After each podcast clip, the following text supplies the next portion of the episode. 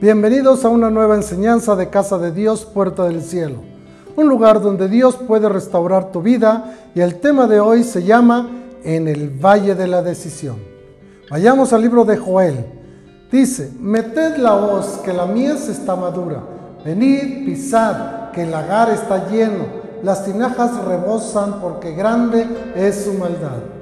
Multitudes, multitudes en el valle de la decisión, porque cerca está el día del Señor en el valle de la decisión.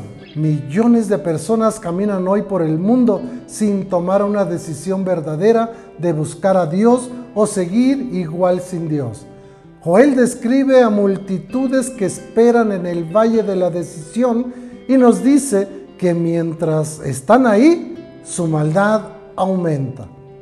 No saben que todos los seres humanos hemos venido a la tierra a tomar una decisión sobre ser parte del reino de Dios o ser parte del reino de las tinieblas. Servir a Dios o servir a Satanás. No hay más. Aquí no vale eso que dicen muchos. Yo ni con Dios ni con el diablo. O estamos con uno o estamos con otro. Pero no podemos permanecer neutrales. Mire a su alrededor. Ve a sus amigos, a sus compañeros de trabajo, a su familia con la que convive. ¿Han pensado seguir a Cristo? ¿Le han dicho al Señor que cambie su manera de vivir? ¿Le han entregado su vida a Cristo? ¿Están conscientes de las consecuencias del pecado? Y aún más, ¿comprenden la severidad del juicio final de Dios? ¿Y quieren tomar la oferta de esperanza que Dios les ofrece? ¿O prefieren enfrentar los juicios de Dios a pesar de todo? Y esa será su decisión. La palabra decisión significa una libertad finita, o sea, limitada, en la que se escoge entre el bien y el mal. Se toma una elección determinada y se autoprohíbe otra que, aunque posible, significaría una desviación de sus metas. A este respecto dice Corintios, todas las cosas me son lícitas, mas no todas convienen. Todas las cosas me son lícitas, mas yo no me dejaré dominar de ninguna. Hay cosas que son moralmente indiferentes y no están específicamente prohibidas por la ley de Dios, pero puede que no convengan a quien las practica, porque posiblemente conduzcan a la adquisición de malos hábitos o lo alejen de los propósitos de Dios. Cada quien deberá tomar su propia decisión de si lo practica o no. Todos los días tenemos que tomar decisiones de algo. Por ejemplo, si nos levantamos para ir a trabajar o nos quedamos acostados todo el día. Cada uno decide qué hacer. Solo que la Biblia dice que el que no trabaja, que no coma. Los adolescentes y los jóvenes, por ejemplo, deciden si entran al salón de clases o no, si estudian o no, pero la decisión que tomen les va a acompañar toda su vida. Y cuando lleguen adultos y tengan que mantener una familia, se van a dar cuenta del éxito o fracaso de la decisión que tomaron. Hoy el ser humano decide si cree en Dios o no. Decide si hace al Dios verdadero su Dios y lo obedece o sigue buscando en los ídolos algo que no va a encontrar, porque la felicidad y la vida eterna están en Cristo. Pero la decisión que tomen se verá al final de los tiempos, cuando tengan que dar cuentas de lo que hicieron estando aquí en la tierra y comparezcan ante el gran trono blanco. Debemos aprender a tomar buenas decisiones por nuestro propio bien, porque cuando no lo hacemos, el opresor, nuestro enemigo, lo va a notar. ¿Y saben qué? Va a querer perseguirnos y destruirnos. Dios habló a Moisés diciendo, di a los hijos de Israel que den la vuelta y acampen cerca de Piro Jairot, entre Migdol y el mar, frente a Baal Zephon. Acamparán en el lado opuesto, junto al mar. Entonces el faraón dirá de los hijos de Israel, andan errantes por la tierra. El desierto les ha cerrado el paso. Cuando Faraón vio que el pueblo andaba indeciso y todavía no se decidía a seguir plenamente a Dios, fue tras ellos. El faraón es una representación del diablo. Así que no tomar una buena decisión va a hacer que nuestro enemigo nos quiera volver a esclavizar. Así sucede con muchos cristianos. Dios ya los hizo libres del pecado, pero por alguna razón ellos todavía no deciden si seguir verdaderamente a Dios o seguir con aquel que los tuvo esclavizados al pecado por generaciones. A veces quieren estar con uno, pero a veces también se dejan seducir por las tentaciones del otro. Dios había hecho libre a su pueblo, dejando atrás 430 años de esclavitud. Sin embargo, el pueblo decidió acampar frente al mar antes de decidirse seguir adelante. Y Dios tuvo que intervenir para que no se quedaran en el camino. Así como Dios se da cuenta de nuestras indecisiones, también nuestro enemigo se da cuenta de lo mismo. Y Dios tiene que intervenir enviando a sus siervos para animarnos a tomar una decisión. La Biblia dice, y acercándose Elías a todo el pueblo, dijo, ¿hasta cuándo claudicarán ustedes entre dos pensamientos? Si Jehová es Dios, síganle. Y si Baal, vayan con él. Y el pueblo no respondió palabra.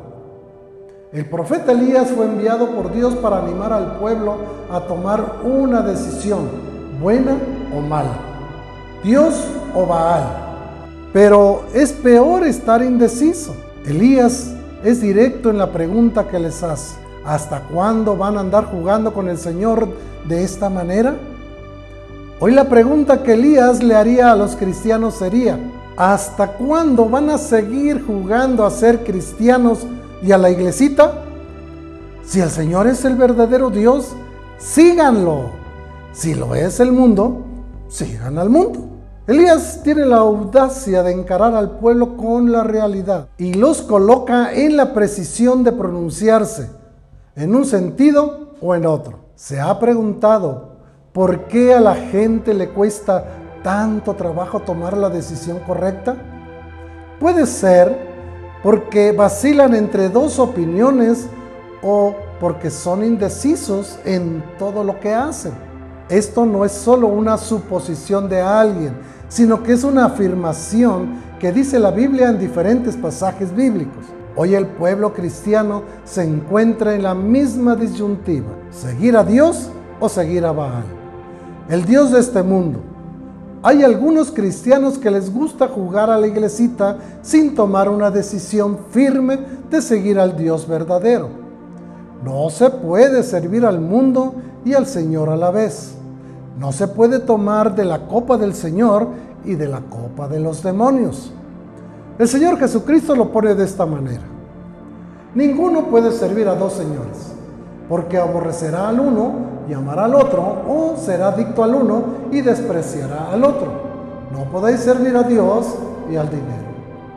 Nadie puede amar a Dios y al mundo, porque el que ama al mundo en cualquier momento menospreciará al Señor y más adelante se convertirá en enemigo de Dios. Los intereses de uno y otro se contraponen entre sí. Por eso es que cada quien tiene que tomar su decisión.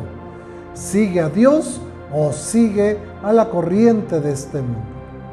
Pablo les escribe una carta a los corintios advirtiéndoles de algo parecido a esto. Pues aunque haya los así llamados dioses, ya sea en el cielo o en la tierra, y por cierto que hay muchos dioses y muchos señores, para nosotros no hay más que un solo Dios, el Padre de quien todo procede y para el cual vivimos. Y no hay más que un solo Señor, es decir, Jesucristo, por quien todo existe y por medio del cual vivimos. Pablo, al igual que el profeta Elías, enfrenta el mismo problema con los cristianos de Corinto y también los tiene que ubicar en el camino correcto. Aunque hay muchos de los llamados dioses, para nosotros los que hemos sido lavados con la sangre de Cristo, no hay más que un solo Dios el creador de todas las cosas, y un solo Señor, es decir, Jesucristo. El problema de no decidirse a quién seguir y a quién servir no es nuevo. sobre todo dentro del pueblo de Dios. Este problema también lo tuvo que enfrentar Josué, líder que quedó en el lugar de Moisés con el pueblo de Israel. Los confrontó y les dijo, y si no os parece bien servir al Señor, escoged hoy a quien habéis de servir, si a los dioses que sirvieron vuestros padres, que estaban al otro lado del río, o a los dioses de los amorreos, en cuya tierra habitáis. Pero yo y mi casa serviremos al Señor. Josué les dijo, yo veo que ustedes son unos ingratos con aquel que les ha dado tierra, protección, alimento, vestido, todo cuando ustedes no tenían nada. Y ahora que ya se sienten seguros, en lugar de servir a ese Dios que los liberó, deciden ir tras el Dios de los amorreos y servirle. Ustedes pueden servir a quien quieran, pero yo y mi casa serviremos al Señor. Y el pueblo respondió, no, sino que serviremos al Señor. Y el pueblo respondió a Josué, al Señor nuestro Dios serviremos y a su voz obedeceremos. Por generaciones al pueblo de Dios le ha gustado desviarse del camino del Señor y andar en caminos diferentes. Por eso dice el Señor, los caminos del hombre no son mis caminos y sus pensamientos no son mis pensamientos. Y es ahí cuando Dios tiene que mandar a sus siervos, llámense profetas, apóstoles, evangelistas y pastores, para despertar a su iglesia y hacerlos reaccionar para que vuelvan al camino verdadero. Amigo que me escuchas, si tú no has tomado la decisión de creer en el único Dios verdadero, aquel que hizo los cielos y la tierra, yo te aconsejo que lo hagas hoy y que tomes la mejor decisión. Y tú, mi hermano, tú que ya tienes a Cristo en tu corazón y que has sido lavado y purificado con la sangre del Cordero, te digo, si te hicieran la misma pregunta que hizo Josué, de a quién quieres servir, ¿qué responderías? Si es tu caso, deja de jugar a ser cristiano, deja de jugar a la iglesita y toma el Evangelio con seriedad. Sigue, sirve y ama a Cristo con todo tu corazón, con toda tu mente, con toda tu alma y con todas tus fuerzas, porque en ello te va la vida eterna. Que Dios me los bendiga a todos. Amén. No olvides suscribirte en nuestro canal. También te recomiendo que veas nuestros videos anteriores. Dios te bendiga y nos vemos en la próxima. Dale pin a la campanita.